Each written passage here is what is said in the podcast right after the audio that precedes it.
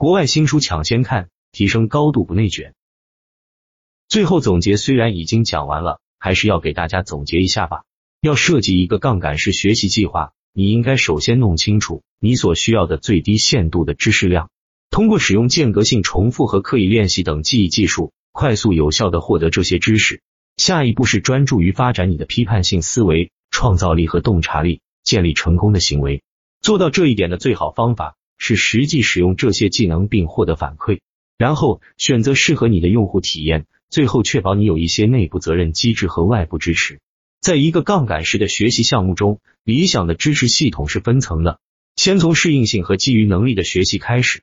该计划应适应你的特定知识和技能水平。只有当你真正掌握了前一个级别的知识和技能后，你才可以进入下一个级别。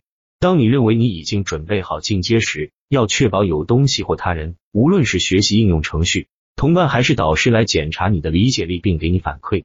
再来回顾一下，杠杆学习总共有几层？